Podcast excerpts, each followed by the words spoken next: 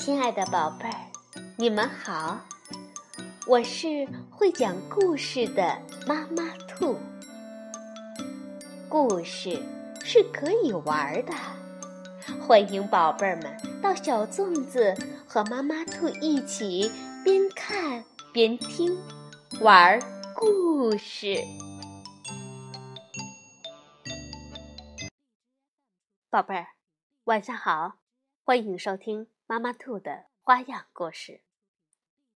每个星期天，小杰都和奶奶一起搭乘巴士到市场街的最后一站。但是今天，小杰为此很不开心。为什么呢？让我们一起去听一听吧。市场街最后一站，是由美国的马特·德拉佩尼亚著。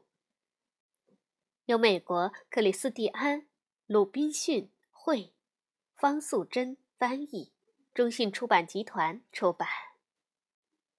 小杰推开教堂的大门，蹦蹦跳跳的下了台阶。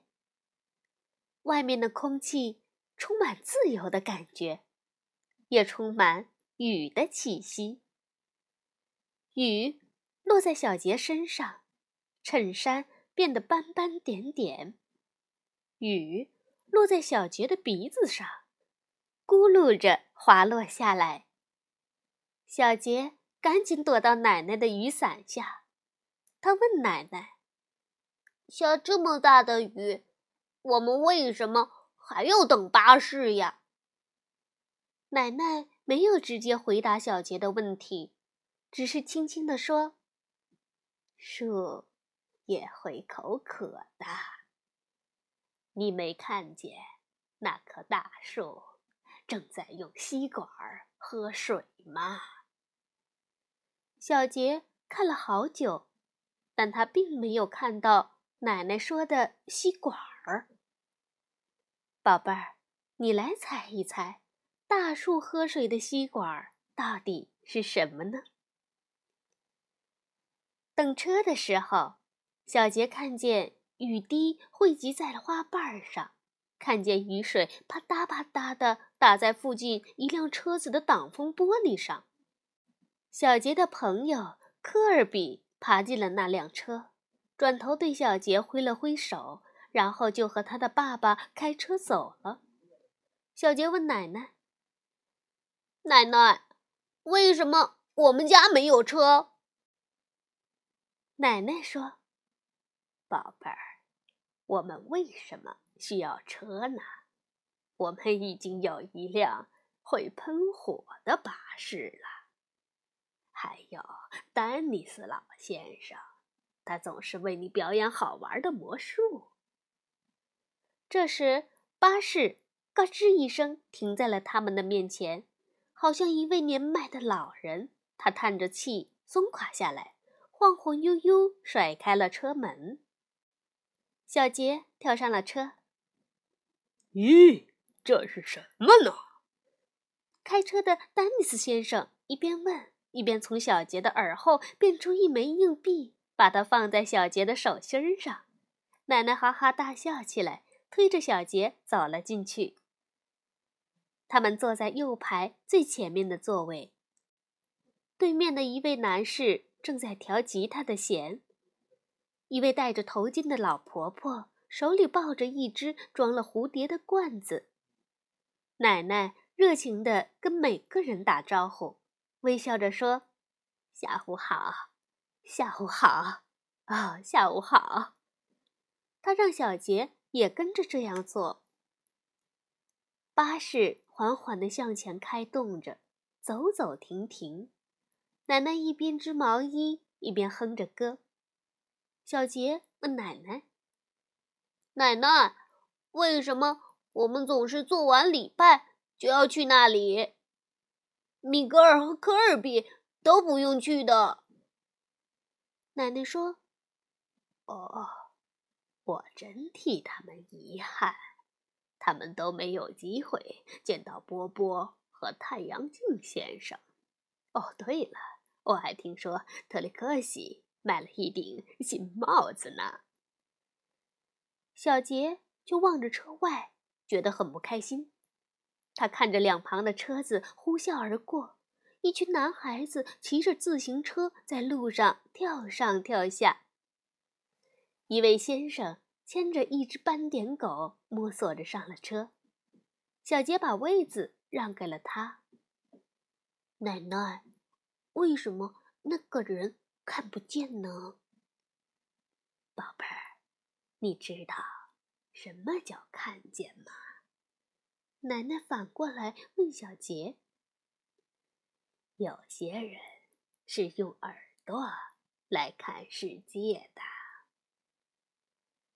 对，的确，鼻子也可以哦。那位男士一边说，一边深深的吸了口气。夫人，您今天擦的香水味道很高雅。奶奶紧紧地握了一下他的手，大声地笑了起来。接着上来了两个大男孩，小杰的目光一直跟随他们走到巴士的后面。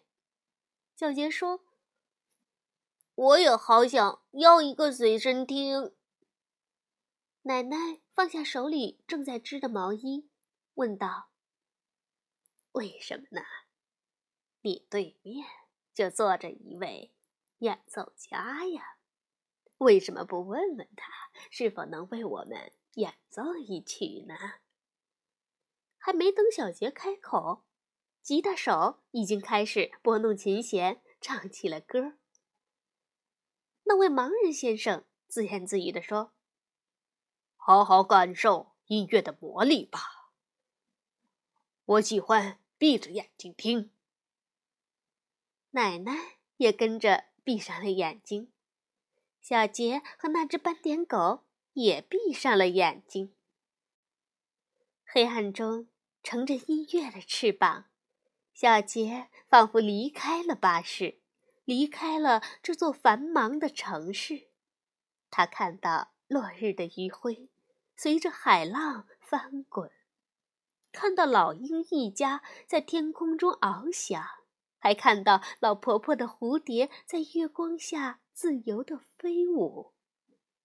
小杰快乐地沉醉在乐声中，这乐声让他产生了奇妙的感觉。演奏结束了，小杰睁开眼睛，车上的每个人都鼓起掌来，包括那两个站在后面的男孩。奶奶。瞥了一眼小杰手中的硬币，小杰会意的把硬币投进男士的帽子里。市场街最后一站到了，司机丹尼斯先生大喊一声。小杰走下车，打量着周围的环境：破破烂烂的人行道、坏掉的门、窗户上的涂鸦和用木板封住的商店。他抓住奶奶的手。问道：“为什么这里总是这么脏？”奶奶笑了笑，指着天空说：“小杰，有时候，当你身处尘土之中，反而更能体会什么是美好。”小杰抬起头望向天空。他看见一道美丽的彩虹横跨在爱心厨房的上方。这个爱心厨房是专门施舍食物给穷人的地方。小杰不明白，为什么奶奶总是能够在他想不到的地方发现美好的事物。他又环顾了下四周，看到。一辆巴士消失在拐角，看到破旧的路灯散发着明亮的光，还有墙上一只流浪猫移动的身影。小杰看到窗内很多熟悉的面孔。小杰说：“奶奶，我很高兴，我们又来到这里。”小杰以为奶奶会哈哈大笑。但是他没有，他拍拍小杰的头，说：“我很高兴。小杰，开始帮忙吧。小杰和奶奶一起开始为大家做食物。好了，宝贝儿，故事讲完了。我们平常往往会忽略掉很多的美好和快乐。其实，熙熙攘攘的城市充满了生机。我们的日常生活中就有美妙的音乐。当你为别人献出爱心时，就能得到很神奇的力量。只要我们拥有一双发现美好的眼睛。晚安，宝贝儿。